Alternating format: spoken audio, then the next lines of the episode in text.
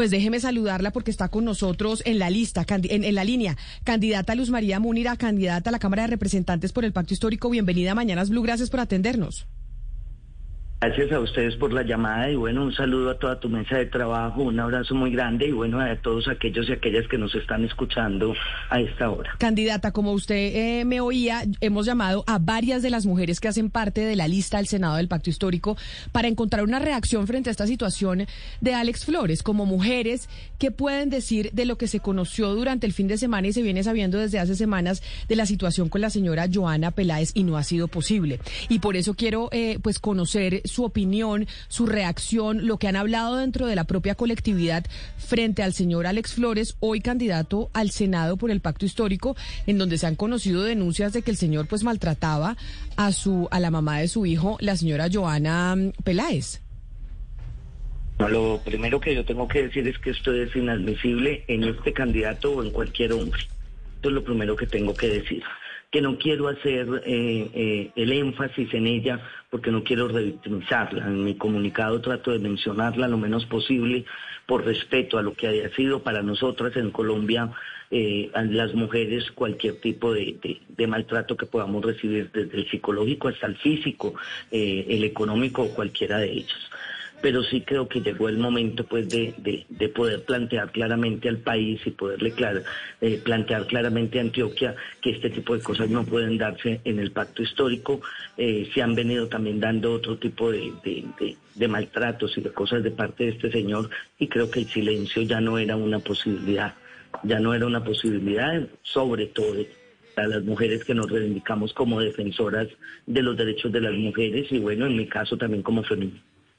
Candidata Monera, hay algo que me llama mucho la atención del comunicado que usted emitió ayer a la opinión pública, en el cual se refiere a los dos casos, tanto el de Susana Gómez o Susana Boreal, como el de la señora Joana Peláez, y es que firma usted sola. Es decir, aparece usted sola en la firma. ¿Usted le pidió a alguien más que la acompañara en ese comunicado? ¿Usted eh, le dijo a alguna de sus compañeras eh, del pacto histórico que firmara con usted? y cuéntenos un poco cómo ha sido trabajar con el pacto histórico.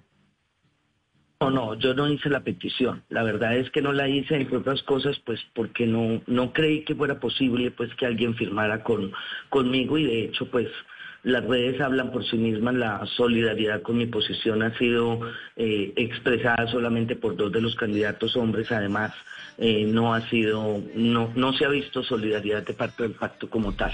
Pero mire, solidaridad. Hay una cosa que era, yo le preguntaba a Cristina cómo se hace cuando vemos una situación de una mujer que se conoce ha sido maltratada y sale a defender a su maltratador cuando se hace pública la información que es el caso, y me disculpa que yo vuelva a mencionar a Joana porque usted me dice que es revictimizarla, pero es que este es el caso que tenemos hoy enfrente.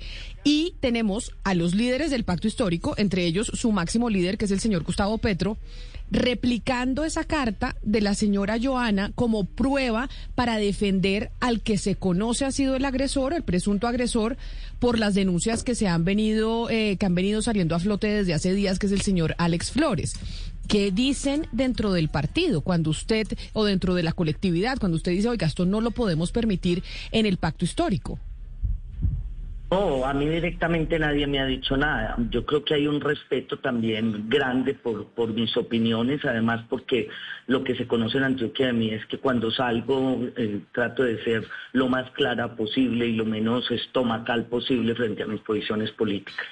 Eh, eh, lo que pasa con la señora es apenas lógico, quienes sabemos y conocemos de los procesos de mujeres violentadas de una u otra manera, es eso. Eh, las mujeres violentadas terminamos inclusive negando que somos violentadas y esto es apenas normal que se dé. Vuelvo y te repito, quienes conocemos esos procesos sabemos de eso y sabemos lo que significa para muchas mujeres en Colombia asumirse eh, dentro de, ese espacio pues de, ser violentadas. Entonces es apenas es apenas comprensible, digámoslo así, y, respetable también. Eh, quisiéramos que todas las mujeres empezáramos a tener una actitud mucho más activa frente a estas posibilidades que se nos presentan hoy, cuando Colombia por fin empieza a discutir de fondo todo el problema de violencia contra las mujeres, violencia política, económica, física, de todo tipo, pero ese es un proceso que estamos apenas iniciando, así que para mí es entendible. Y quien crea que la señora está saliendo pues eh, absolutamente consciente eh, de lo que le está pasando, pues creo que eh, ignora por lo menos ignora o quiere ignorar la realidad que vivimos las mujeres violentadas en Colombia. Pero entonces, eh, eh, candidata, pero candidata, entonces, entendiendo esto que usted nos dice, ¿cómo puede ser posible que un movimiento como el Pacto Histórico, que es revolucionario sin lugar a dudas, que busca cambiar una cantidad de estructuras que tenemos en Colombia, esté hoy defendiendo al señor Alex Flores por cuenta solo de esa carta? Eh, perdón, ¿me repites la última parte de la pregunta? Sí, ¿cómo puede ser posible que el pacto histórico esté defendiendo hoy al señor Alex Flores sin hacer una investigación más profunda? No digo que hay que culparlo, ni más faltaba inmediatamente, pero sin hacer una investigación más profunda, simplemente por el hecho de la carta que publica eh, doña Joana. ¿Por qué? ¿Eso cómo se explica?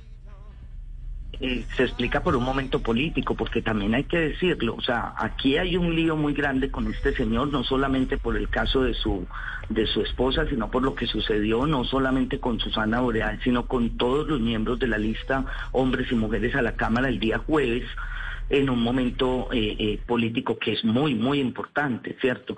Y se explica de alguna forma por eso, que yo lo comparta es otra cosa, no lo comparto, creo que es un debate que hay que dar y que dar de fondo y yo me mantengo en decir si, si se encuentra culpable a este señor y debería ponerse a funcionar la comisión de ética del pacto, pues este señor debería renunciar. Es bueno plantear que no se le puede quitar su puesto en la curul, la ley colombiana no lo permite. Es decir, no tenemos herramientas hoy en el pacto para decir que va a ser expulsado, pero debería ser investigado a fondo todo lo que viene pasando con este señor y sobre todo pedirle de manera oficial que por el bien del país y de un proyecto que es bastante grande debería renunciar a la lista del Senado. Esa es mi postura y creo que debería ser la postura de todos. Si estas realidades de este señor están sobre la mesa, él debería renunciar a la lista. Sí, una pequeña aclaración antes de hacerle la pregunta, candidata Monera, y es que pues la, denunciante no es la esposa de él ni es la pareja actual. Eh, fueron eh, novios, pero pues ni siquiera convivían juntos. Pues eran, eran pareja, pero no pareja oficial ni que convivieran juntos. Pero yo le quiero preguntar, candidata Monera, ¿cómo entender que hay equidad de género el pacto histórico cuando está estos escándalos de Alex Flores? Está Francia Márquez, a quien ya no le están asegurando la vicepresidencia en caso de quedar de segunda en, en la consulta, ya Pedro dijo pues que, no se compromete a dejarla de vicepresidenta. Con esta política de aborto cero que no hemos podido entender qué significa y el pacto con el con el pastor Saade que pues es antiderechos de las mujeres, pues uno uno candidato uno dice, pero entonces ¿dónde está la equidad de género del pacto histórico? Hay hay hay problemas y hay dificultades, eso es Ana Cristina, absolutamente cierto y no, no ha sido fácil ese manejo y no es fácil ese manejo. Colombia está en un proceso y muchas mujeres estamos dando esa lucha. Yo no voy a bajarme de, mi lucha que le he dado toda la vida, no solamente por la defensa de los derechos de las mujeres, sino por su participación en política. Hay muchas dificultades, no solamente en el pacto, sino en todos los procesos, y son ampliamente conocidas en, en el mundo político nacional. Muchos, muchas dificultades. Yo no me voy, primero mi candidata presidencial, y lo quiero decir con todas sus letras, se llama Francia Márquez. Y el video que tenemos de, de, Gustavo Petro diciendo que el segundo en votación será su vicepresidente, pues ese video será el que yo maneje con el que exija el día que el día 13 que, porque estoy segura que Francia o gana la presidencia o queda de segunda, y si queda de segunda será la exigencia de esta mujer y creo que de muchas que se cumpla la palabra. Eh, voy a utilizar un término bastante machista, pero creo que es de la única forma que, que, la comunidad puede entenderlo. Aquí hay que tener palabra gallero. Candidata, a mí me llama la atención. Entonces, eh, la, lucha nuestra tiene que, tiene que continuar, la lucha nuestra no puede pararse y yo la voy a seguir dando. Esto no es un tema para que yo renuncie eh, a la candidatura, que es lo que algunos han dicho, ¿por qué no renuncia? Pues no renuncio porque soy la única, y en esto no quiero parecer arrogante, pero sí clara, la única posibilidad de que el pacto histórico llegue a la Cámara con una mujer dispuesta a hacer el plan, que el, el, pacto se cumpla convirtiéndose en plan de desarrollo y que ese plan de desarrollo se cumpla en Colombia. Ese es mi el problema, candidata, El problema, candidata, es que ustedes van a llegar a la Cámara a tener que luchar contra los otros partidos para poder, digamos, hacer valer a la mujer en este país, pero también van a tener que llegar a luchar con su propio partido. Entonces yo le quiero preguntar, hemos escuchado a lo largo y ancho de esta campaña diferentes mujeres del pacto histórico, voces disidentes, eh, expresando su inconformidad alrededor de cómo las cuestiones de género se están tratando adentro del pacto histórico. Sin embargo, pareciera eh, ver que no hay un canal donde ustedes en realidad puedan ser escuchadas o puedan ser tenidas en cuenta. Yo quiero preguntarle cómo son, cómo es ese método que ustedes usan adentro del pacto histórico para que ustedes puedan exteriorizar sus preocupaciones y que sus voces valgan, porque acá parece que es que lo que diga eh, finalmente Gustavo Petro, así como dice el señor Alex Flores va y punto, pues es lo que cuenta y ustedes pueden decir misa y no pasa nada. ¿Cómo es la forma como ustedes pueden expresar su, su inconformidad y si, si, si, si, si se tiene en cuenta o no?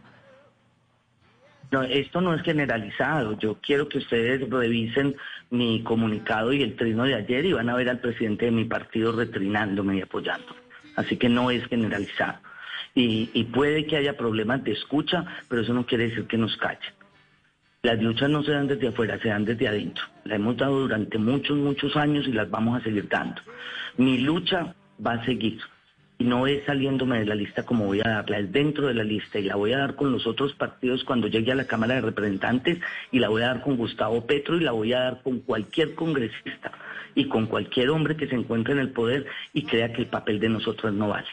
Es decir, que nos escucha. A mí me interesa finalmente hoy en este proceso de educación y de formación política, de la participación política de las mujeres a la hora de la verdad. Y en este proceso de formación me interesa mucho más que me escuchen las mujeres y hombres colombianos. Si el doctor Gustavo o cualquier otro hombre dentro del pacto histórico no me quiere escuchar, pues me seguirán escuchando los y las colombianas, sobre todo las colombianas. La lucha la voy a seguir dando desde adentro. Quienes me conocen saben saben que no me retiro de las cosas por las cuales tengo convicción. Y esta es una que tengo absoluta convicción sobre ella. Van a tener en la Cámara de Representantes de Antioquia una mujer dispuesta a darse luchas muy grandes. No importa qué tan poderoso o poderosa sea la contraparte, luchas muy grandes para que sigamos avanzando en la participación política de las mujeres, en cero violencia y en, las grandes reivindicaciones que las mujeres hemos tenido en este país. No voy a renunciar van a tener el CDD, porque cada vez que Luz María Monera salta a hablar del problema que tenemos las mujeres, cada vez que lo haga, lo que va a haber sobre la mesa es la posibilidad de que mujeres colombianas sientan que una representante a la Cámara está junto a ellas dando una lucha desde adentro y eh, eh, la capacidad de escucha que tengan va a ser un problema que ellos van a tener que resolver con el conjunto de las mujeres y hombres colombianos que creemos en la equidad de género. Pues es la candidata a la Cámara por el Departamento de Antioquia en la lista del Pacto Histórico, Luz María Múnera. Hablando de este caso, de un caso de posible maltrato en donde pues se dejó simplemente ahí por cuenta de una comunicación sin, sin ir más allá y sin investigar qué es lo que puede estar pasando con una mujer que podría estar siendo víctima de maltrato y de dependencia económica. Todo por el juego político. Representante o candidata a la Cámara Munera, mil gracias por haber estado con nosotros hoy aquí en Mañanas Blue. Y gracias a ustedes por escucharme, por permitirme estos micrófonos y vuelvo y repito, van a tener en Luz María Munera una luchadora permanente por los derechos de las mujeres y por el respeto a nuestra participación en política. Ojalá así fuera con muchas candidatas desde distintos sectores y desde distintos espectros ideológicos. 11 de la mañana, 39 minutos. Hacemos una pausa y como les decía cuando iniciábamos esta edición de Mañanas Blue a media mañana, pues se nos vienen las elecciones a Congreso de la República y tenemos toda una investigación de cómo funciona la política, cómo funcionan las una radiografía de cómo se hace la política, en este caso en el departamento de Cundinamarca, pero muy seguramente el resto del país replica estas mismas formas. Colombia está al aire.